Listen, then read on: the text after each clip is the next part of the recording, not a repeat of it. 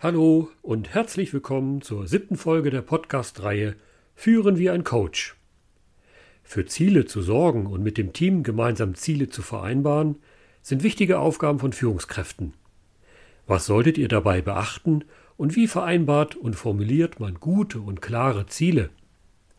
In der heutigen Episode erläutere ich euch die altbekannte SMART-Formel bzw. das Akronym und gebe euch Tipps für eine wirksame Führungsarbeit mit Zielen. Wer die ersten sechs Folgen noch nicht gehört oder verpasst hat, dem lege ich diese hier gerne nochmal ans Herz. Ihr findet den Podcast inzwischen auch auf iTunes, Spotify und allen bekannten Podcast-Plattformen oder auf meiner Seite www.derlogistikcoach.de. Mein Name ist Holger Dirks, ich bin Coach, Berater und Interim Manager und wünsche euch eine gute Zeit beim Zuhören. Liebe Hörerinnen und Hörer, das Führen mit Zielen gehört zweifelsohne zu einem der wichtigsten Führungsinstrumente und Aufgaben einer Führungskraft. Ziele, also die Frage, was soll in der Zukunft erreicht sein, spielen eine herausragende Rolle in jedem Wirtschaftsunternehmen. Und das über alle Ebenen hinweg, in großen oder kleineren Unternehmen. Ob strategische Überlegungen zu Fragestellungen, auf welche Beschaffungs- oder Absatzmärkte man sich fokussieren will oder Ziele zur Verbesserung von Unternehmensprozessen oder auch Ziele zu Verhaltensveränderungen. Wer nicht weiß, wohin er will, wird sich häufig wundern, wenn er ganz woanders ankommt. Das folgende Zitat von Seneca, einer der bekanntesten römischen Philosophen in der Antike, bringt es auf den Punkt. Für den, der nicht weiß, welchen Hafen er ansteuert, ist kein Wind der richtige. Nur also wer sein Ziel kennt, findet auch die richtigen Wege und kann Maßnahmen vornehmen, um den gewünschten Zustand zu erreichen. Liebe Hörerinnen und Hörer, man sollte meinen, dass die Bedeutung von Zielen in einem Unternehmen für jede Führungskraft über alle Führungsebenen hinweg einleuchtend ist, oder? Die Praxis ist häufig aber ernüchternd. Wenn ich in Führungskräftetrainings die Teilnehmer zum Beispiel frage, welche Teamziele man in den jeweiligen Verantwortungsbereichen hat, sind die Antworten häufig ausweichend oder unkonkret. Oftmals wird vom Wunsch nach störungsfreien oder reibungslosen Prozessen berichtet oder man verweist auf das vorgegebene Umsatzziel der Geschäftsführung von x Prozent und so weiter und so fort. Anspruch und Wirklichkeit liegen da also oftmals auseinander. Woran liegt das? Ohne Frage ist das Formulieren von klaren Zielen, bei denen alle Beteiligten das Gleiche verstehen sollen, eine Herausforderung. Insbesondere dann, wenn Ziele schwierig zu quantifizieren sind und Kennzahlen erst aufwendig zu ermitteln sind.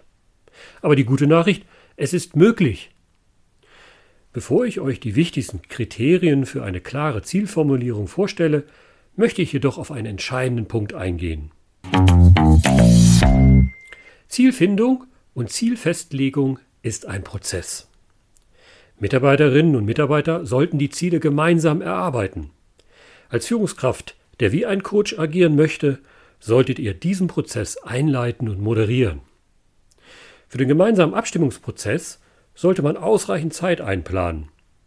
Ich empfehle meinen Kunden regelmäßig die Zielklärung in Workshops, die je nach Unternehmenskomplexität schon mal ein bis zwei Tage in Anspruch nehmen können. Die Vorteile der wechselseitigen Abstimmung der Zielvorstellungen zwischen Führungskraft und Team liegen auf der Hand. Erstens, das Wissen aller Beteiligten wird bei der Zielfindung genutzt. Zweitens. Die gemeinsame Klärung von Zielinhalten führt zum Abbau von möglichen Veränderungswiderständen. Die Identifikation aller Beteiligten mit den Zielen wird gefördert. Und drittens. Die gemeinsame Zielfestlegung führt letztlich zur Klarheit, Orientierung und Motivation für alle Teammitglieder. Liebe Hörerinnen und Hörer, für die Zielformulierungen für eure Teams und Mitarbeiterinnen und Mitarbeiter könnt ihr am besten die altbekannte und in den 70er Jahren entstandene SMART-Formel nutzen. SMART steht für spezifisch, messbar, aktivierend oder auch anspruchsvoll, realistisch, terminiert. Diese Kriterien für eine klare Zielformulierung sind unabdingbar, denn was nützt zum Beispiel eine Zielvereinbarung, wo man am Ende nicht feststellen kann, ob das Ziel auch erreicht worden ist? Das gilt für Ziele beispielsweise im Rahmen eines Projektmanagements oder auch bei der Personalentwicklung gleichermaßen. Spezifisch bedeutet, dass Ziele so präzise wie möglich formuliert werden sollten. Es sollte also klar werden, was genau zu erreichen ist. Wenn die Unternehmensleitung beispielsweise mündlich und vage mit dem Abteilungsleiter das Ziel bespricht, dass spätestens im nächsten Geschäftsjahr Qualitätszirkel in der Produktion erfolgreich etabliert sein sollen, ist das sicherlich zu wenig und schlicht unspezifisch. Was bedeutet hier konkret eine erfolgreiche Etablierung? Wann ist der Einsatz eines Qualitätszirkels erfolgreich? Wie häufig sollen die Teilnehmer zusammenkommen oder sollen Maßnahmen zur Qualitätsverbesserung schon umgesetzt sein?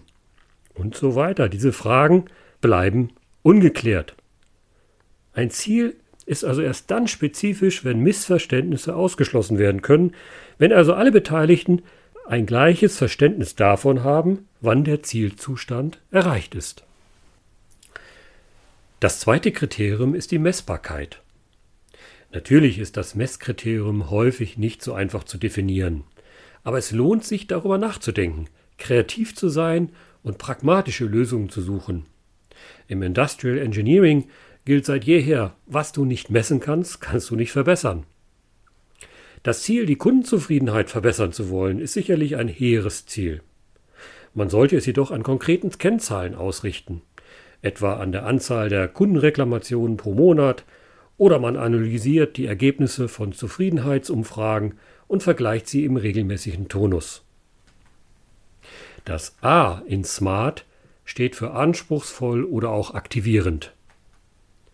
Bei Zielvereinbarungen in Mitarbeitergesprächen ist dieses Kriterium ausgesprochen wichtig.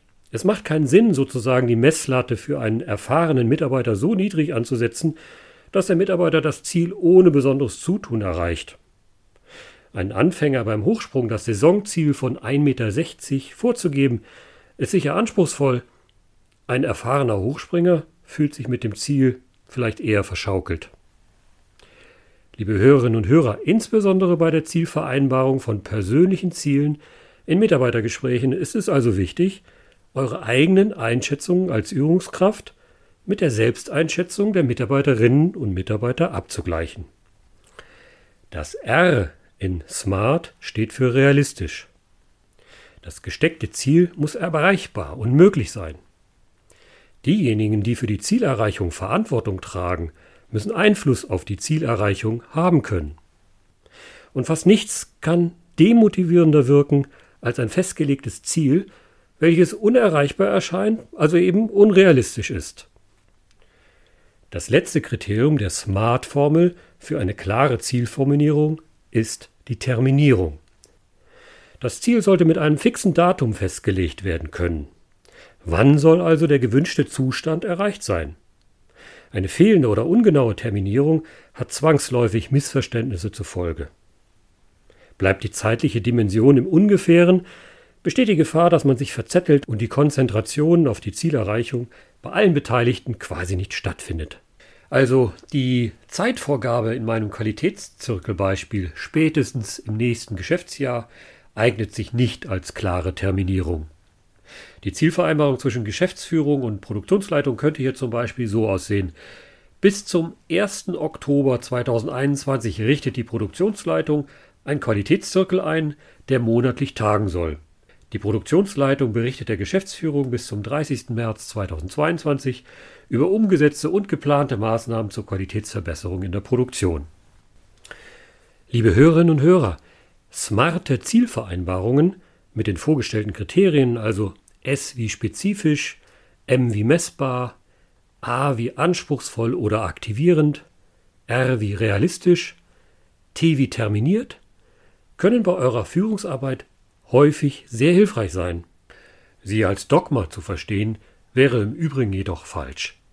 Zum Abschluss möchte ich euch noch ein paar Tipps und Gedanken beim Umgang mit Zielen auf den Weg geben. Erstens, Konzentriert euch auf wenige Ziele. Neben ihrer klassischen Steuerungsfunktion, sozusagen über einen Soll- und Ist-Vergleich in der Zukunft, sollen Ziele Orientierung für eure Teams geben. Viele Zielvereinbarungen dagegen führen nicht selten zu Unsicherheiten. Hier gilt, weniger ist mehr und haltet die Priorisierung im Blick. Zweitens, haltet eure Ziele schriftlich fest. Eine mündliche Kommunikation ist nicht ausreichend. Schriftlichkeit erzeugt Verbindlichkeit und vermeidet auch hier Missverständnisse. Drittens. Verknüpft eure Zielvereinbarungen, wo immer es geht, mit einer persönlichen Verantwortlichkeit. Macht euren Mitarbeitern und Mitarbeitern klar, dass sie für die Zielerreichung verantwortlich sind.